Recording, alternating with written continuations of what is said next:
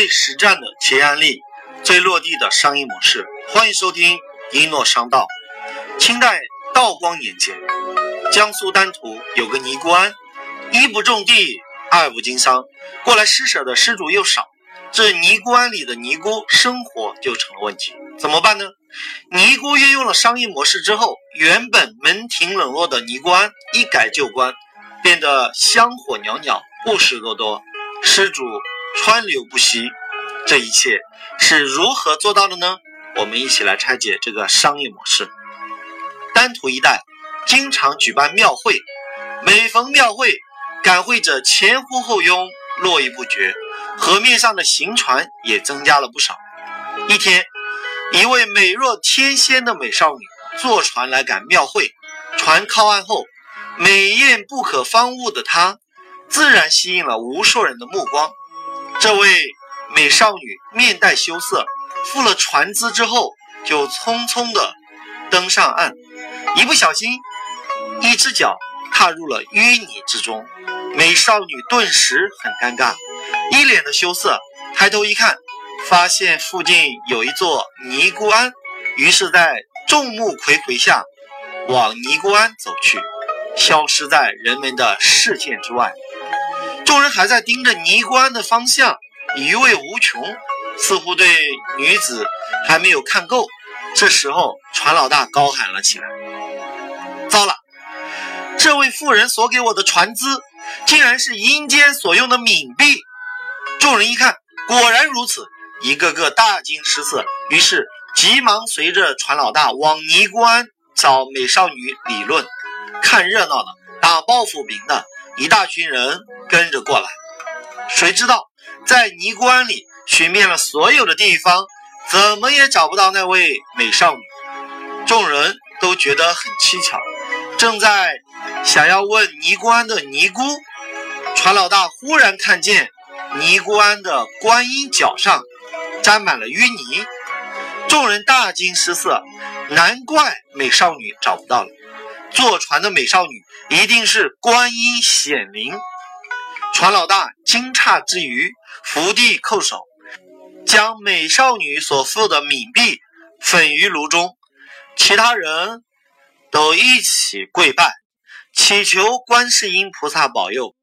此事不胫而走，一传十，十传百。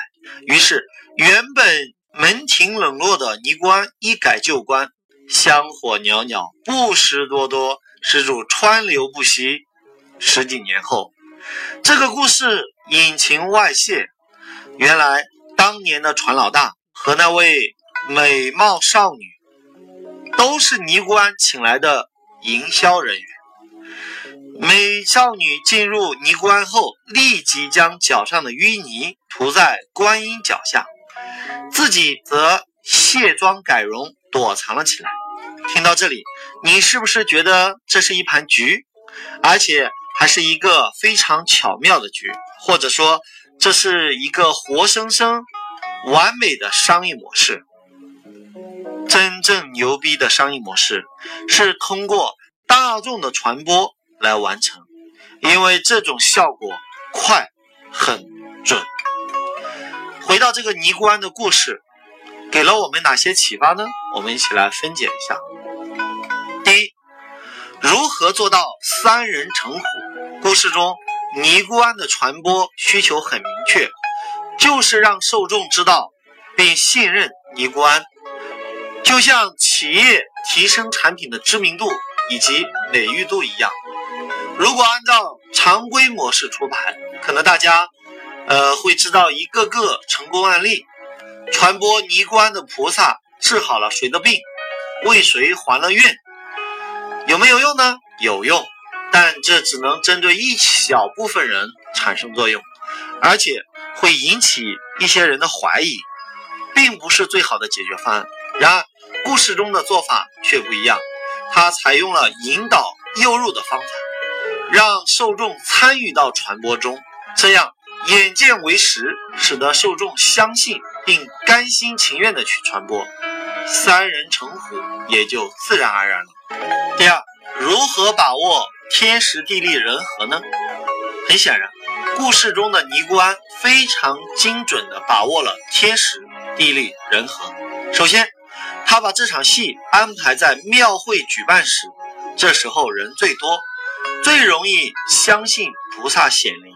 其次，主角采用美少女和船老大，美少女能吸引更多的目光，并且能够让人记忆深刻。自古英雄难过美人关，更何况凡人乎？而船老大交际广，人缘多，吸引幅度更大，所以当美少女一上船，便吸引了无数人的目光。当船老大去问责美少女的时候，众人一哄而上，其中细节必然值得学习。第三，从舆论角度嫁接传播诉求。其实很多时候，舆论怎么样并不是很重要，重要的是你是否能从受众的舆论中表达出品牌的诉求。故事中的观音显灵，并不能满足大部分人的诉求，但是还是传播开了。为什么？因为想传播产品，首先要让受众知道你的产品，所以你的产品需要形成舆论。所以你会明白，为什么电商每年都要打价格战，甚至不惜互相暴露一些负面，因为有声音总比没有声音好。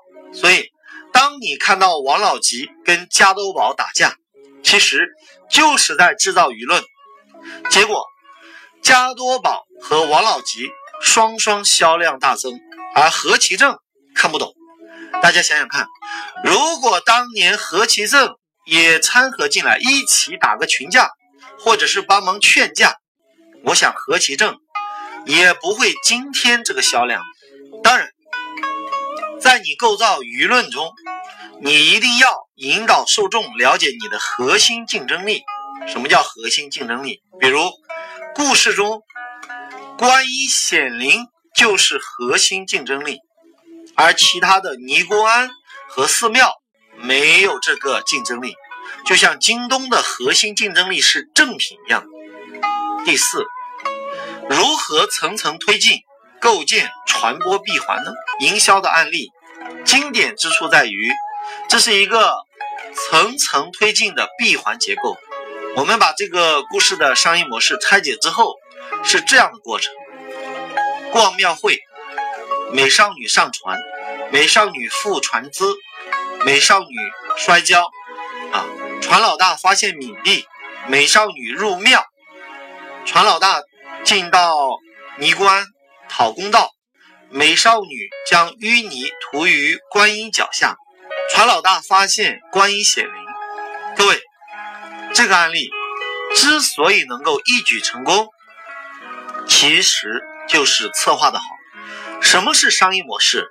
商业模式就是企业的剧本，道就是规律，商道就是商业规律、商业模式。你想给自己的企业设计一个最新的、最实用的、最落地的商业模式，请继续收听我的节目。好了，就要跟大家说再见了。喜欢我的节目，请您关注订阅一诺商道。感谢各位聆听，我是一诺老师，我爱你们，下期再见。